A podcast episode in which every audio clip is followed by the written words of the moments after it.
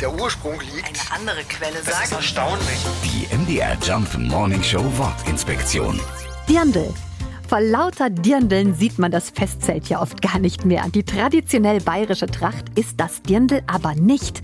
Ein Dirndl bezeichnet im bayerischen oder österreichischen Dialekt ganz einfach ein junges Mädchen oder auch ein sogenanntes Dienstmädchen. Dessen Alltags- und Arbeitsbekleidung musste was aushalten, war also aus langlebigem Stoff und sollte Bewegungsfreiheit ermöglichen. Um 1900 entdeckten dann Münchner Modeschöpfer das Arbeitskleid. Das Dirndl galt plötzlich als schick und entwickelte sich von da an zum Renner auf dem Oktoberfest und auf der ganzen Welt.